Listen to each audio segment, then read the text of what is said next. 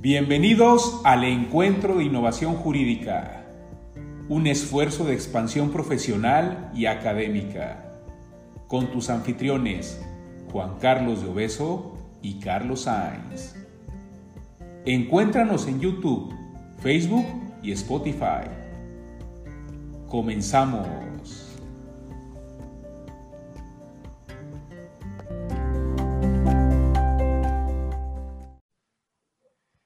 Hola, ¿qué tal, queridos amigos del Encuentro Innovación Jurídica? Me da mucho gusto saludarles.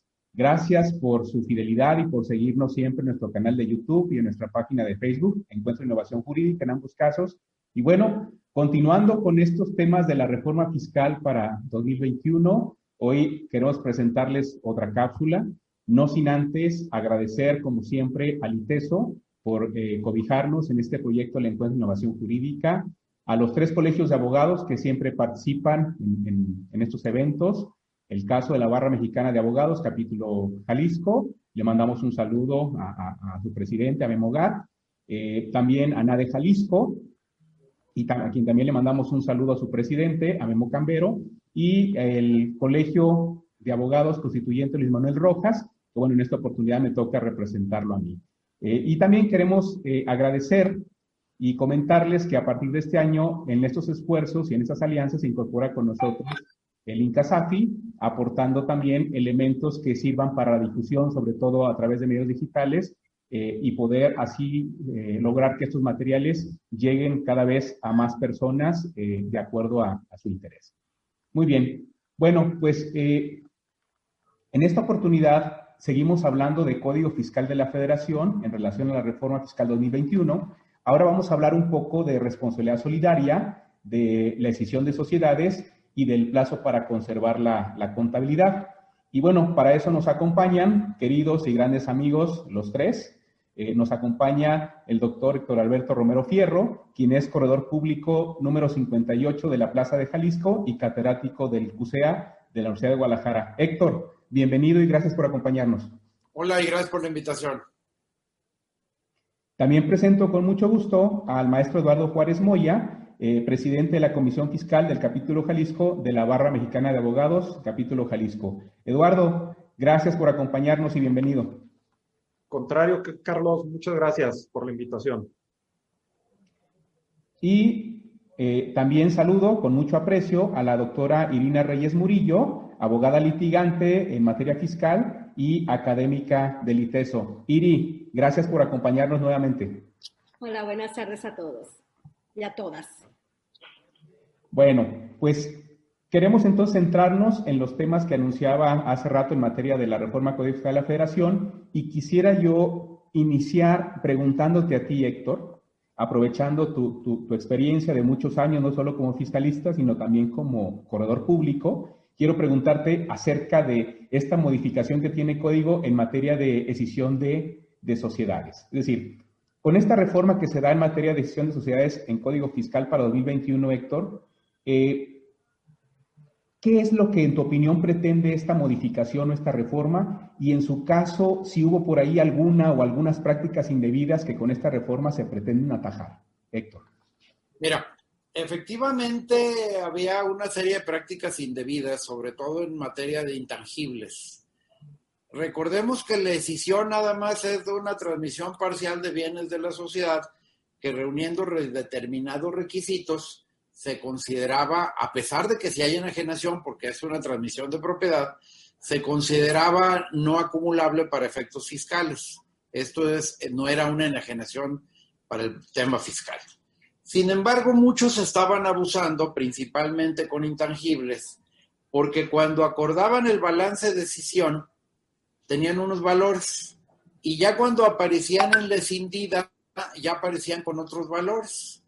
Entonces decíamos, a ver, pues esto no puede ser posible porque la decisión no es otra cosa más que la transmisión de una parte de mis activos, de la parte de pasivos y la parte de capital de por sí se prestaba que se jugara con estos valores y muchas veces a la hora de la decisión uno se llevaba todo el pasivo y el otro se quedaba con muy poquito activo, etcétera, que eso ya lo estaba viendo mal el SAT.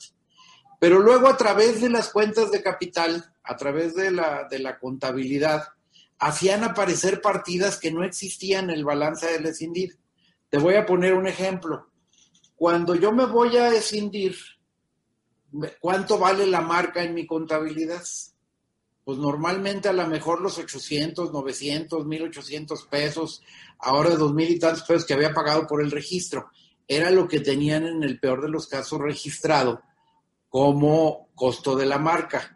Y a lo mejor la marca pretendemos que valga 10 millones de pesos. Entonces venían con un corredor, hacían el avalúo de la marca y cuando se escindía la sociedad, hacían aparecer como una partida de capital la contraparte del registro de la marca en la escindida y ahora te aparecía valor de la marca 20 millones.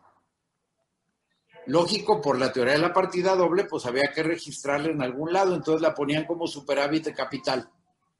¿Esto qué implica? Que es una partida que no estaba en el balance original. Se le da o se le pretende a través de la decisión dar valor y esto implica que surjan nuevas partidas en la cuenta de capital que no estaban en la contabilidad en el balance que se aprobó para la decisión. Esto cada vez era más reiterado porque además le venían dando efectos fiscales a esa evaluación. Y entonces en la escindida ya empezaban a depreciar o amortizar más bien, era el término correcto, amortizar para efectos fiscales ese valor que le habían dado en ese momento. Entonces, ¿qué pretende el SAT? Es decir, oye, si lo tiene reconocida la partida, yo no le veo problema alguno, porque ya lo tiene reconocida en las cuentas de activo, de pasivo y de capital y me voy a llevar una parte de esas a la escindida.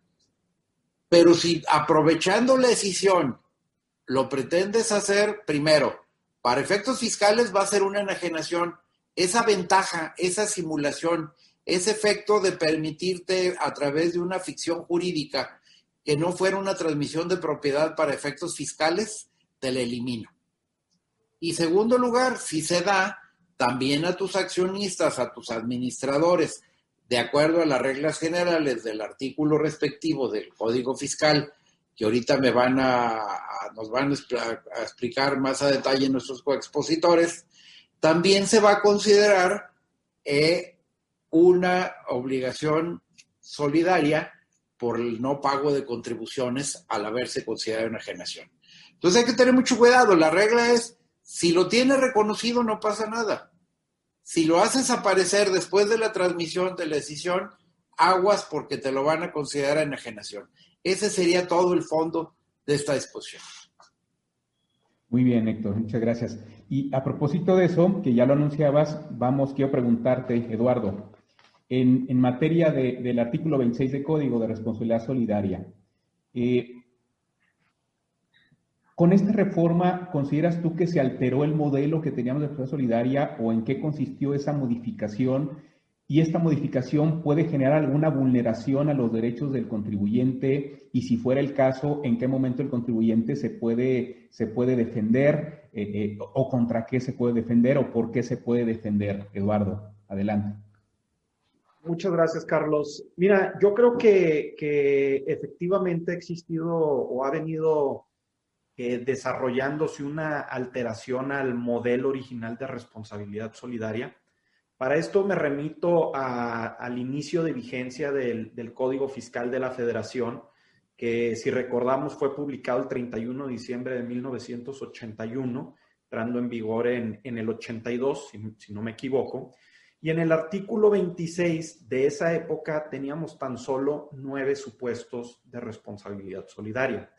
Si revisamos actualmente, ya encontramos en el propio artículo 26 19 supuestos de responsabilidad solidaria.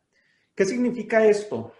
Pues que frente a la complejidad de las operaciones o de las transacciones actuales, el fisco y propiamente a través del legislador ha buscado cómo ir generando responsabilidades en relación con sujetos que no causan la propia contribución, porque recordemos que la responsabilidad solidaria parte de la premisa, términos del 26, de que un sujeto distinto a quien causa la contribución es a quien se le atribuye responsabilidad fiscal. ¿Y por qué menciono todo esto? Bueno, porque precisamente esa alteración en el modelo yo no la veo de un año a otro, sino que ha sido un largo recorrido y que se ha motivado precisamente por la complejidad de las operaciones que tienen una trascendencia tributaria. Y puntualmente, ¿cuál es esa modificación al modelo? Es ir generando una, una, configuración legislativa muy casuística, ya, ya no partiendo de generalidades, como lo acaba de comentar el maestro Romero, tratándose de decisión en donde se transmitan partidas que no aparecían en el balance de las sociedades indemnes, que se utilizó para efectos de, aprobar la propia decisión.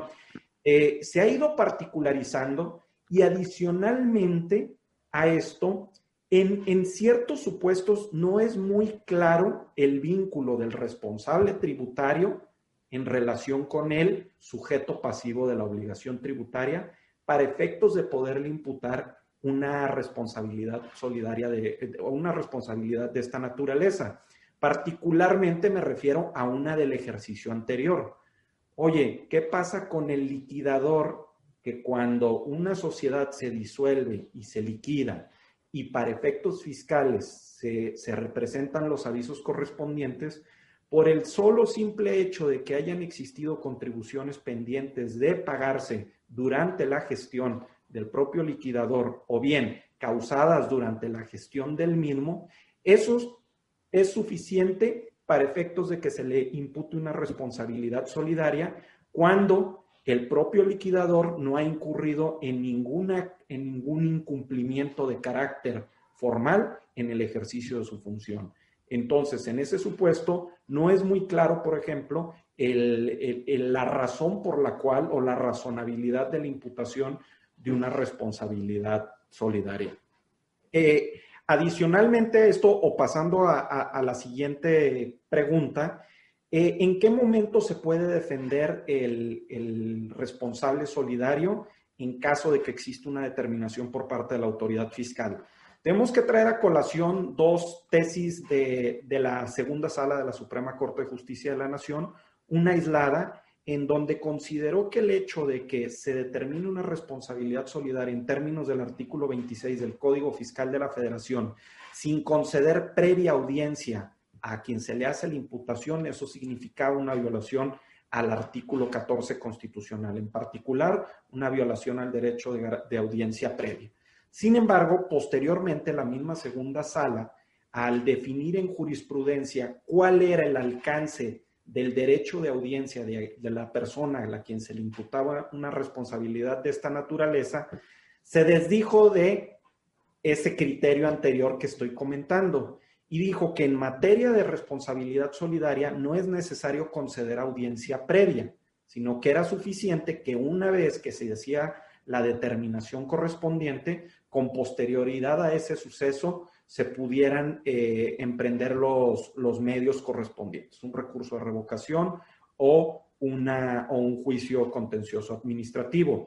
De tal suerte que respondiendo a la pregunta, pues será hasta ese momento cuando el, eh, el responsable solidario en términos del 26 pueda emprender algún tipo de, de defensa, ya sea a través de los medios de defensa ordinario, un recurso de revocación, un juicio de nulidad y de estimar que si existe algún supuesto que exima de cumplir con el principio de definitividad para efectos del juicio de amparo, pues también tendría expeditada la vía.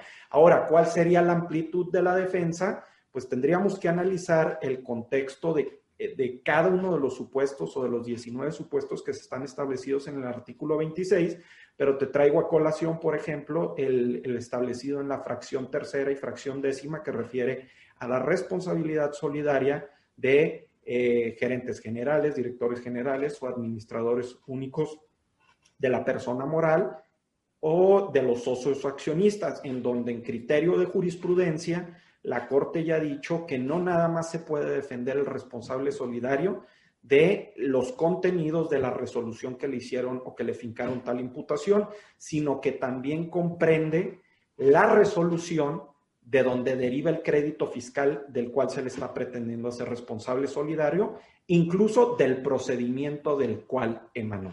Entonces, en este sentido, eh, habríamos que adaptar ese criterio para cada uno de los supuestos, insisto, que están en el artículo 26, pero entender que hay una defensa o una posibilidad de defensa amplia que nos remonta a la situación origen que da pauta a esa responsabilidad solidaria. Que será, Eduardo, hasta el momento en el que padezcas el acto de autoridad. O sea, es correcto. Imputando la responsabilidad, entonces detonará la defensa. Es correcto. Curiosamente, te voy a platicar algo rapidísimo.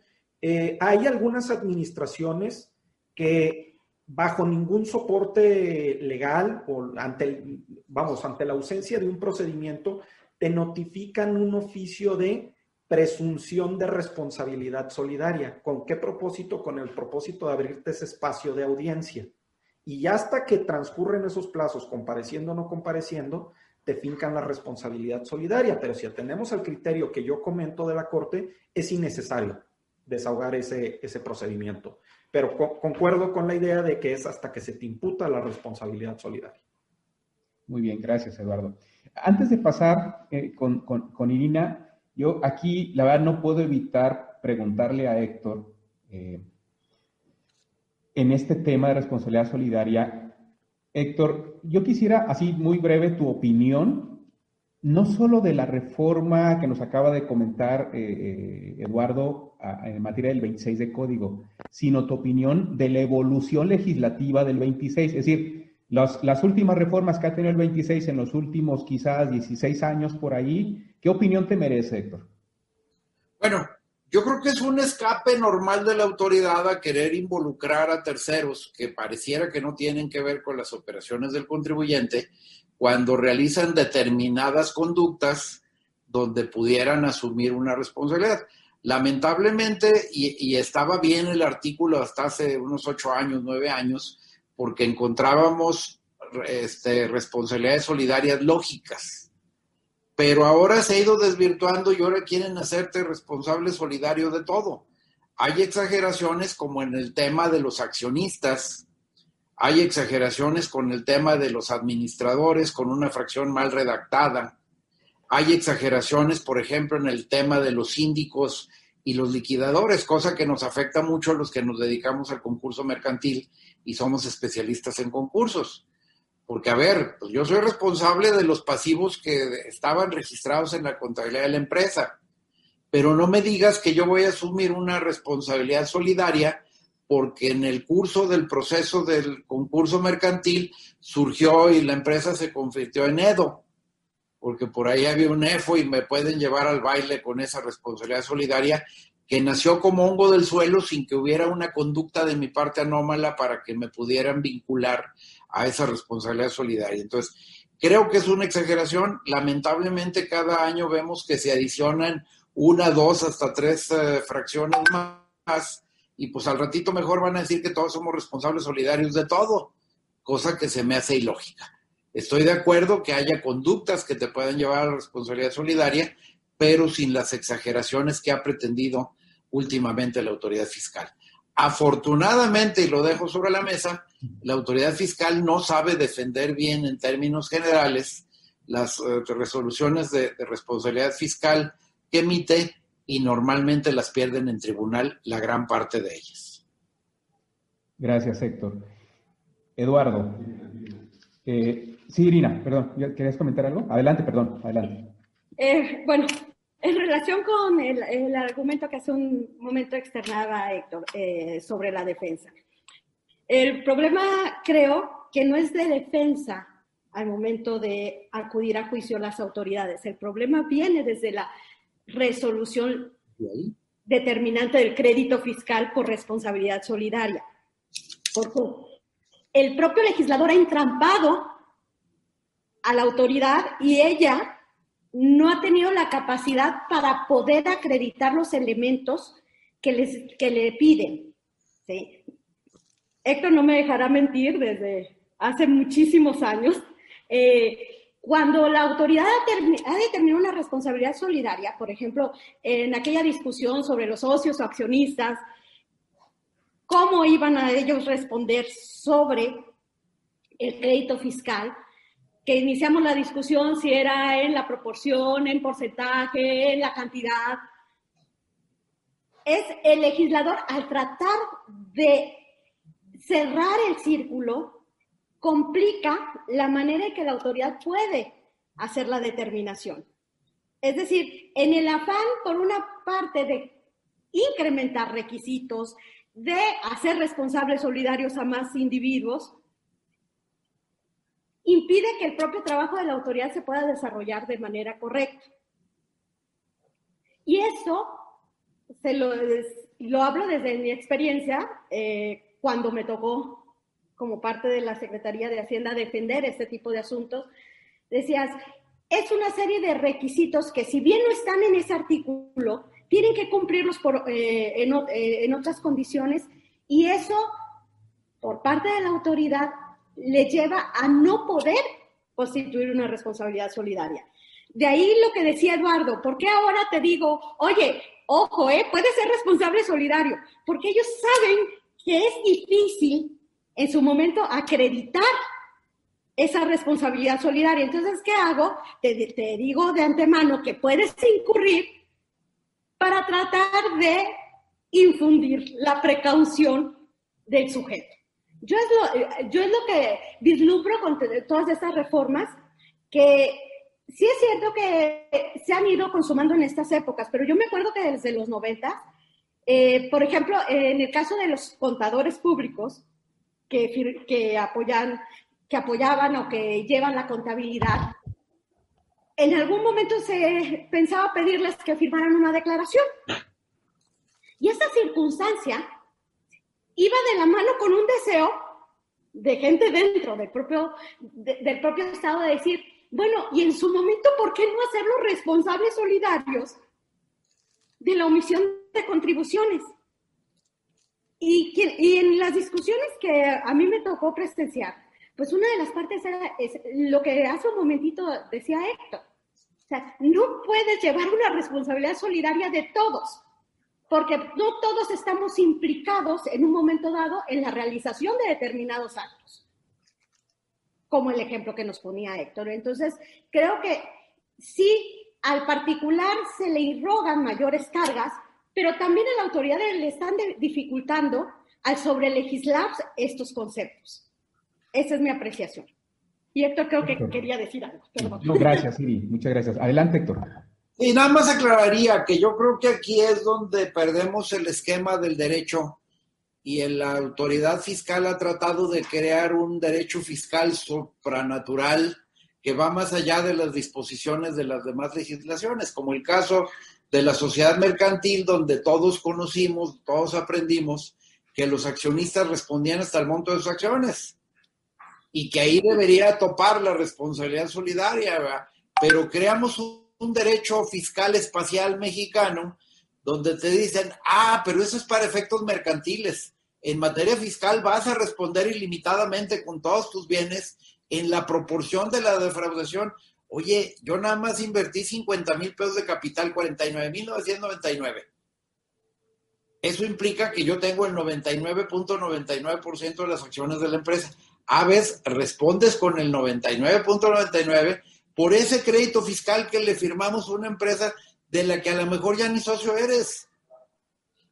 Entonces, ese derecho espacial mexicano que creamos en materia fiscal irradia y afecta a los demás derechos mercantil, civil, etcétera, indebidamente. Creo que el derecho fiscal mexicano va más allá de la lógica jurídica. Gracias, Héctor. Y en relación a eso, precisamente, Eduardo, a ver, eh, ¿Qué pasaría, eh, digo, tu opinión, eh, eh, y también, también queda abierta a la, de, a la de Héctor y la de Irina, ¿qué pasaría si la resolución principal, es decir, el crédito fiscal a cargo de la persona moral, está firme o está validado, digamos, a través de tribunales, se defendió la empresa y lo perdió? ¿Cómo afectaría eso cuando al final del camino no se le pudo cobrar a la persona moral y entonces vamos con el responsable solidario con una resolución de origen o primigenia firme. ¿Eso, en tu opinión, eh, Eduardo, afectaría las defensas del responsable solidario o en función de la jurisprudencia que comentaste antes, de todos modos, podría reabrir el caso por esa ruta? yo sería de la idea de que se podría reabrir en ese supuesto. ¿Por, ¿por qué razón? Porque, perdón, eh, yo, yo sería de la idea de que se podría reabrir el, el, asunto. ¿Por qué? Porque recordemos que eh, en, en, el supuesto que planteas, Carlos, recordemos que el, el, principio de cosa juzgada opera para aquellos quienes intervienen en los procesos correspondientes. Eso es mi una visión. Y te planteo un ejemplo que a lo mejor es trasladado a otro ámbito, pero que ha permeado y que ha, que ha, que ha eh, justificado pronunciamientos en este sentido. ¿Qué pasaba con ejecutorias de amparo en los cuales se apersonaba un tercero hoy interesado, antes perjudicado, y que aducía una falta de emplazamiento? Pues por más que hubiera resolución o, cosa juzgada al respecto, tenía el alcance de reabrir la materia ¿no? del, del, juicio de amparo a efecto de que se le diera intervención a este tercero. Acá yo, yo sería de la misma opinión. ¿Por qué? Porque si bien es cierto, ya se siguió un procedimiento en relación con el sujeto pasivo, con quien causó la contribución, a quien se le determinó el crédito, en última instancia terminó a lo mejor perdiendo en tribunales o simplemente no se defendió, pero yo creería que esos pronunciamientos o esa firmeza operaría única y exclusivamente en relación con, eh, con quien intervino en esos procedimientos, el contribuyente, que no le, no le alcanzaría al responsable solidario. Y digo, creo que es una valoración implícita en relación con la tesis que, emite la propia segunda sala de la Suprema Corte al momento de definir la amplitud del, del derecho de audiencia del responsable solidario. Acá, sin duda, eso generaría a lo mejor una tensión entre seguridad jurídica y entre un derecho de, audiencia y defensa, pero creo que debería privilegiarse el derecho de audiencia y defensa, ¿no? Aunque sin duda existe un detrimento a la seguridad jurídica en cuanto a las firmezas de las situaciones que ya son juzgadas por parte de los tribunales. Gracias, Eduardo. Y, me llama mucho la atención uno de los comentarios de, Irina en función de la percepción. Es decir, bueno, es que nos, nos compartía Iris su experiencia, es que en realidad es muy difícil que la autoridad pueda defender en tribunales estos temas de origen, ¿no?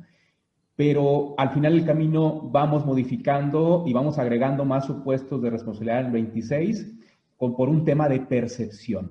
Yo les quiero, les quiero abrir la pregunta, ¿no? A quien, lo, quien, quien quiera contestarlo, Eduardo, Iri, Héctor, ¿ustedes creen que esta reforma 2021 o incluso las anteriores llevan implícito este mensaje subliminal de percepción? Es decir, estas reformas van encaminadas a generarle al contribuyente una percepción de que te voy a caer, si no hoy, será mañana, pero te caigo. Héctor. La presencia fiscal permanente en la mente del contribuyente es base de la recaudación, o sea, entre más relaje el SAT la presencia mental sobre el contribuyente y esa probabilidad de revisión, que recordemos que es el equilibrio normal de la, del pago de las contribuciones. En México las contribuciones son autodeterminables. Entonces esa obligación del 31 fracción cuarta se complementa con la posibilidad de revisión del 16 constitucional. Ahí tengo el equilibrio. Te dejo, confío en ti, creo que eres un contribuyente cumplido, te veo cara de buena gente, como debía decir la autoridad. Sin embargo, me reservo el derecho a tener presencia fiscal en todas tus actuaciones para que sientas que hay probabilidad de revisión y no te quieras pasar de listo en no contribuir al gasto público como debes. Y entonces por eso tenemos toda una campaña en todos los extremos, porque además la autoridad fiscal no puede confiar en las visitas domiciliarias, no tiene la capacidad ni técnica ni humana para hacerlo. Entonces lo complementa con esa percepción mental del contribuyente de la alta probabilidad que tenga de la revisión. Y tú ponte a ver, en años pasados que la probabilidad de revisión que tenía un contribuyente era muy baja, el alto grado de evasión fiscal que existía. Ahora, como todo mundo tiene que declarar, hay un seguimiento en todos los extremos de tu vida, eh, más allá de, de, lo legal o no legal, pues al final de cuentas tu riesgo, tu percepción es alta y prefieres mejor pagar eh, impuestos y evitarte dolores de cabeza. Ese es el sentir general de muchos contribuyentes. Lamentablemente también como latinos somos altos evasores fiscales y seguimos indebidamente considerándolo como un deporte nacional.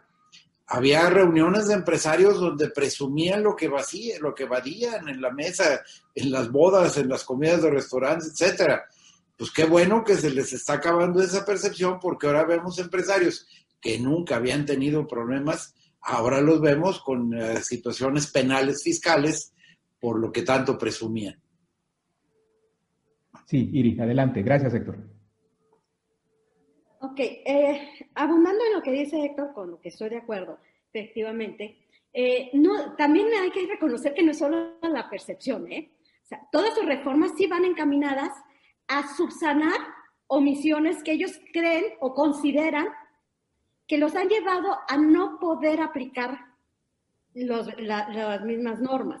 Es decir, cada vez que se incrementa un requisito, un elemento en una reforma, la mayoría de nosotros sabemos que es consecuencia que ellos en un momento dado, al pretender determinar un crédito fiscal, al pretender eh, sostener en juicio su legalidad, no han tenido en tribunales la respuesta que ellos consideran adecuada.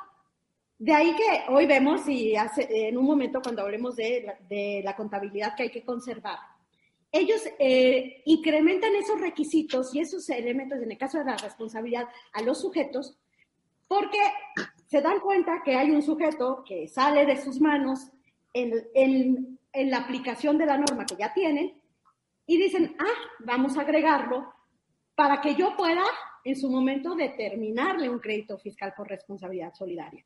Es decir, sí hay la, la, percepción del contribuyente, pero también es una herramienta que la autoridad y que el Estado mexicano impone para aplicarla. O sea, no solamente es el deseo de que tengas conciencia de que la puedo aplicar, a lo que, sino, además, sí hay una tendencia de, el Servicio de Administración Tributaria, de los órganos fiscales, de decir, la responsabilidad solidaria la quiero aplicar. Me ha sido difícil hacerlo, pero sí necesito aplicarla. Y necesito aplicarla porque también, digo, hay que reconocer, hay muchas empresas que al final no se les puede cobrar. Dice, por lo menos acudir a través de la responsabilidad solidaria a otro sujeto. Entonces, yo creo que sí va de la mano los dos conceptos, es decir, esa percepción, pero también ese deseo de la autoridad de poder rescatar ingresos del Estado que considera que no ha percibido de manera correcta. Bien, fíjense que yo, bueno, en lo personal creo que el tema de percepción es fundamental aquí, aunque me queda la duda si la autoridad entiende correctamente la percepción. Y lo digo porque el año pasado me tocó leer un estudio, si mal no recuerdo era de Guillermo Briseño, me reservo el derecho de que me pueda estar equivocando en la cita, pero eh, em, él hablaba de moralidad tributaria, por ejemplo. Él decía que a partir de estudiar las recaudaciones y los actos de fiscalización de diferentes países, ojo, de América Latina, él concluye que la moralidad tributaria, es decir, entendida como la disposición voluntaria del contribuyente a pagar sus contribuciones, no dependía de los actos de fiscalización. Es decir, él dice, las, las haciendas públicas latinoamericanas están equivocadas, porque creen que entre más rigoricen los actos de fiscalización, más van a recaudar. Y no, dice, porque yo tengo aquí estudios de contribuyentes que han sido auditados dos o tres veces en los últimos cinco años y eso no les inhibe el seguir evadiendo, sino que en realidad lo que les, fomenta es la percepción de que para qué pago impuesto si no lo van a destinar de manera correcta, lo cual nos da una liga al gasto público, ¿no? Y lo cual me lleva al tema de decir, oye, pues qué padre que tengamos tantas reformas para que eh, eh, la gente pague sus impuestos, pero qué padre sería ver también estas reformas robusteciendo Sistema Nacional Anticorrupción, robusteciendo temas presupuestales, robusteciendo, por ejemplo, un tema que tenemos muy grave ahora, incluso desde el punto de vista constitucional, donde sí tenemos mil reglas en cómo se debe destinar, eh, eh, eh, que se debe, perdón, el presupuesto debe ejecutarse, que debe destinarse, pero no tenemos reglas en cuanto a la orientación del presupuesto. Es decir, hoy en día la Cámara de Diputados destina los recursos como quiere, a donde quiere, sin ninguna responsabilidad, y la responsabilidad va dirigida solamente a que lo ejecutes conforme te dijo el diputado, pero el diputado no tiene ningún parámetro constitucional de a qué debe destinarlo y nos caemos a, este, a esta gran bolsa de decir, bueno, en bienestar social sí, pero ¿cuál es el bienestar social? Regalar dinero, ¿no? Este, comprar aviones, qué sé yo, ¿no? Bien, perdón, Iri, adelante. Sí, en relación con eso, yo estoy de acuerdo con lo que, eh, con lo que señalas también. Eh, y había una precisión. Creo que eh, si vemos nuestro esquema de tributación en todos los ámbitos, la regla es premiar al incumplido. Yo siempre he sostenido, si ustedes se dan cuenta, eh, al final de un ejercicio o antes, como ocurría con las condonaciones, cancelaciones o lo que se decía en la ley de ingresos para perdonar a deudos y rescatar ingresos, eh, lo que se premia es al incumplido. Es decir, si tú dejaste de pagar todo el año, ¿qué crees? Te voy a quitar recargos, te quito multas, eh, todo eso lo elimino y págame la contribución histórica o págame la contribución actualizada o págame el 20% de los recargos. Esa percepción es la que se lleva el contribuyente. Es decir, resulta mejor económicamente retrasar mi pago a cumplir. Yo siempre he sostenido un, criterio y desde que estaba en la Secretaría de Hacienda yo le decía, ¿qué pasa si inviertes el esquema? ¿Qué sucede si premias al cumplido? Es decir, si yo verifico que tú cumples con lo, y más ahora con la información que tienen, es decir, que tú pagas tus contribuciones de manera correcta, o si voy y te reviso una vez, oye, ¿sabes qué? Como estabas muy bien, te voy a asegurar que no te voy a, fiscalizar en tanto tiempo. ¿Sí? Sería, invertir sería lo que en educación se llama los reforzadores positivos, es decir, lejos de castigarte, incentivo el cumplimiento. Es decir, lo que me interesa como estado es que cumplas. Y a través de los reforzadores positivos yo podría quizá lograr mejores resultados que el decirte que voy a ejercer una facultad de fiscalización, porque lo que decía Héctor es una realidad. Los contribuyentes te dicen, no, pues es que somos 50 y de los 50 únicamente le han ejercido una facultad de comprobación a uno. Entonces mis posibilidades o probabilidades son inferiores al beneficio que estoy obteniendo. Esa circunstancia es lo que los hace mantener en la lejanía las consecuencias. Entonces, volvemos al tema de la percepción. No llega al contribuyente la idea de que el Estado puede cobrarle. Por eso yo hablo de, modificar esa estructura y decirle, no, ¿sabes qué? Ahora voy a premiar al cumplidor. Aquel pagador de, de contribuciones de manera correcta, a ese lo quiero premiar ese va a tener beneficios. Gracias, Siri. Precisamente para tratar de, cortar esta cadena de incumplimiento, es decir, esa psicología que tenemos, eh, que hace un momento Héctor hablaba de ser evasores por, ahora sí que, por decisión. Pretextos vamos a encontrar miles para hacerlo. Gracias, Siri. Perdón, nos está comiendo un poco el tiempo. Rápidamente, Héctor. Sí, nada más aclararía una cosa. Hemos hecho estudios del cumplimiento voluntario en Latinoamérica. El, el, empresario latino es muy amante de la evasión, pero va muy de la mano con campañas de cultura del contribuyente desde la infancia. Aquellos países que han desarrollado programas de cultura, del destino de los impuestos, etcétera. No voy a hablar de la administración actual porque todo se va a dos bocas pero cuando volteamos y vemos las carreteras, vemos las universidades, eh, llegar a un campus como el CUSEA y ver que es una ciudad completa que se tiene que atender, que genera, que, que consume electricidad como loca, el simple cantidad de rollos de papel del baño, perdónenme el ejemplo que pongo, para mantener aquello, pues nos damos cuenta que nuestros impuestos están trabajando, que se están invirtiendo. Lo vemos en lo periférico, lo vemos en las calles, en la iluminación. Entonces, eso va muy de la mano con la cultura que implementamos. México lo que debería hacer es una cultura, pero no al individuo de 60 años. Ese ya aprendió a evadir y cada día es más mañoso para evadir. Hay que empezar en una cultura cívica fiscal desde los niños para este efecto. Y por el otro lado, tasas bajas cuando mi probabilidad de un éxito por la evasión implica mucho dinero en mi bolsillo, lo voy a traducir en una ventaja de evasión. Si mi tasa es baja, ni vale la pena evadir porque lo que me estoy ahorrando, lo que estoy dejando de ganar es muy bajo y no vale la pena ni correr el riesgo. Ese es mi comentario. Gracias, Héctor. Muy bien. Bueno, aquí nos podemos pasar tres horas, ¿no? Pues, son, temas sumamente apasionantes, pero eh, para tratar de cerrar nuestra cápsula en los próximos cinco minutos, este, y aquí vamos a apelar a la capacidad de síntesis de IRI, eh, quiero, quiero hacerte la pregunta que, que, tenía que hacerte desde hace rato, Irina. Eh, hablando del plazo para conservar la contabilidad, la modificación al artículo 30 del Código Fiscal de la Federación, Quiero preguntarte si esta reforma, en tu opinión, se realizó bajo una lógica de sustancia económica y, en su caso, cuáles son los alcances que tiene esta modificación, en tu opinión, Irina. Me, gustaría darte seis minutos, pero te voy a dar tres. Muy bien, perfecto, vamos. Además me comí los minutos de los demás, entonces tienes toda la razón. En la iniciativa, si bien no se expresa con claridad cuál es la pretensión que se tiene al aumentar las obligaciones de los contribuyentes en materia de conservación de contabilidad, pues únicamente en la parte relativa hablan de elevación, elusión, que a su juicio se da en los casos de decisión, fusión y pérdidas fiscales, entre otros. También podemos advertir que sí pretenden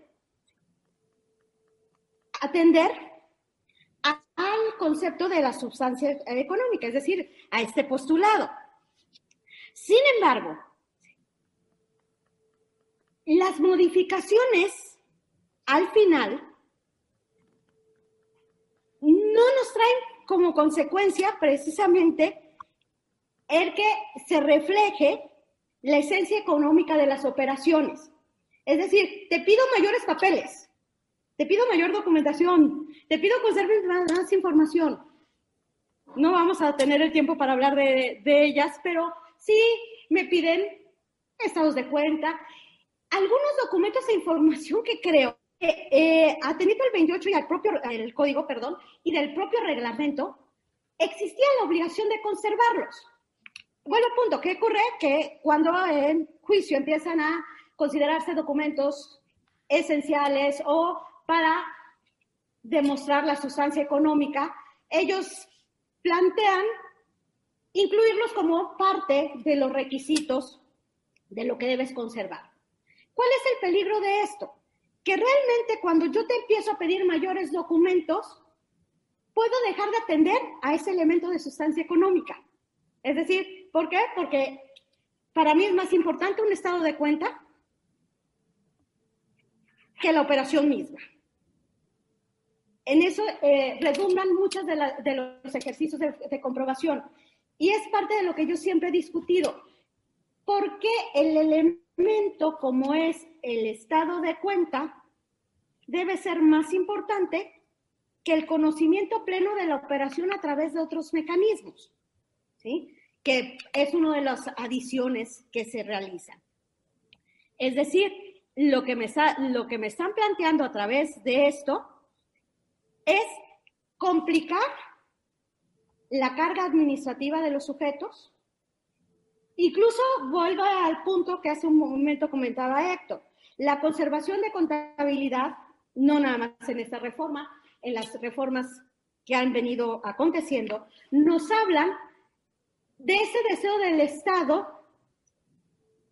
de tener una fiscalización continua y decir, en el momento que yo llego y te pido un documento, lo debes de tener aun cuando hayan pasado los cinco años, porque ya te dije que, esa, que ese tipo de información la debes conservar mientras subsista la sociedad.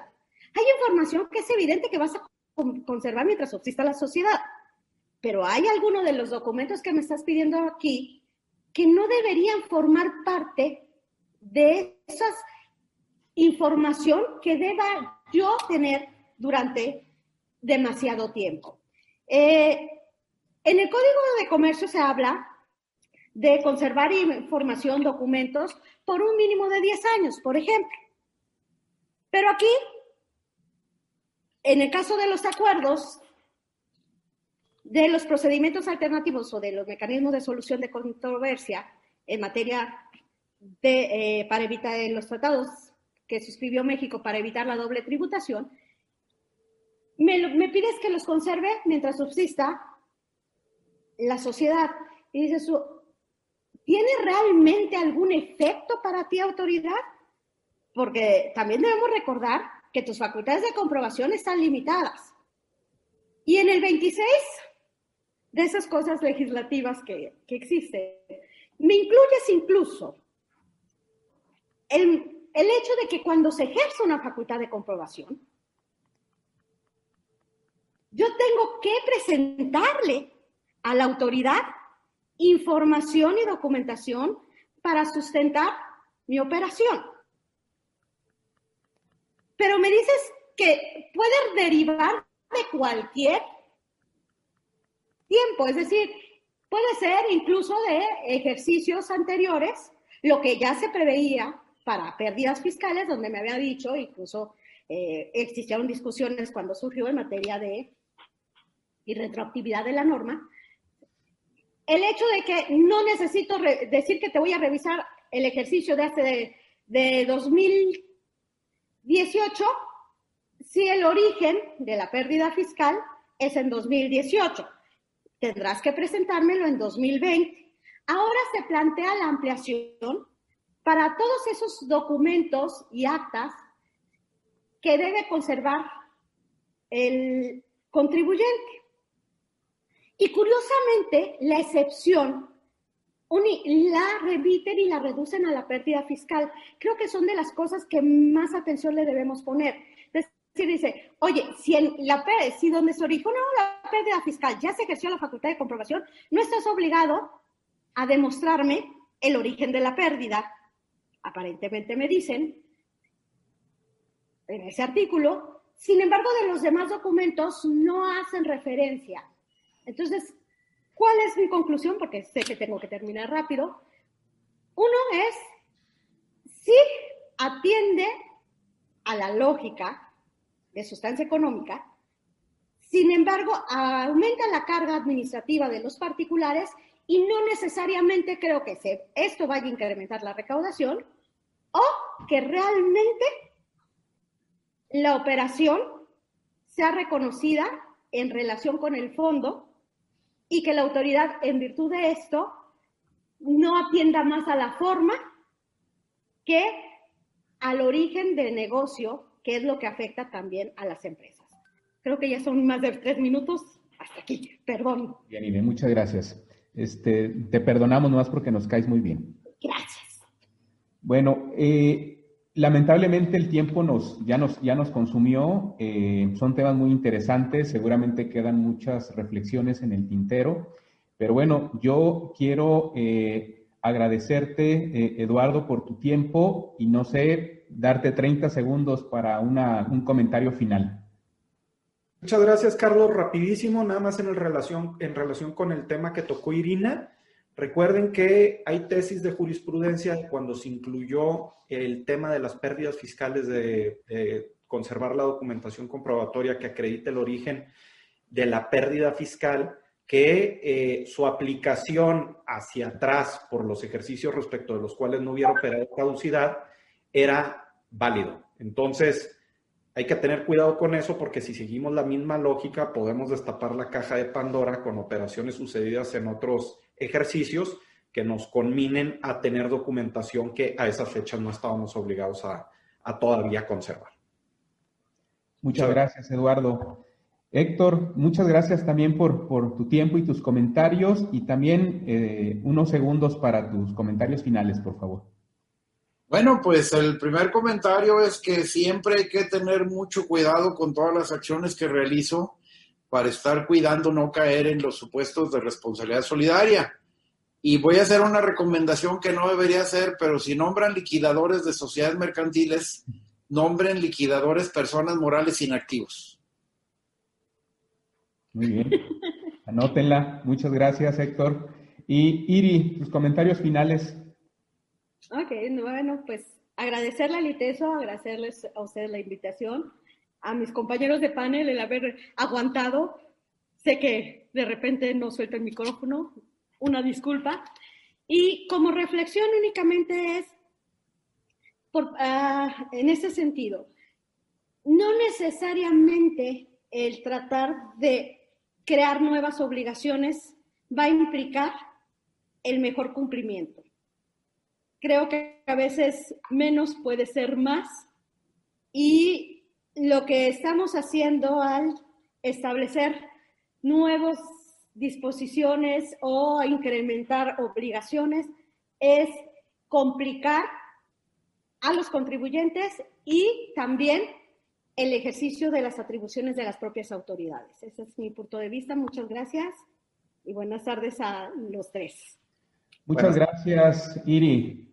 Gracias, Héctor. Gracias, Eduardo. Eh, y gracias a todos nuestros amigos que nos siguen fielmente en el canal de YouTube del Encuentro de Innovación Jurídica. Por favor, sigan así, recomiéndenos, compártanos y por supuesto en la descripción de este video van a quedar abierta la casilla de los comentarios. Si alguien quisiera hacer alguna pregunta o comentar algo de lo que hoy se ha dicho, lo pueden poner ahí y seguramente alguno de nuestros amigos que hoy nos acompañó eh, eh, les contestará eh, por esta misma ruta electrónica. Gracias a todos, gracias de nuevo amigos y nos vemos pronto. Muchas gracias.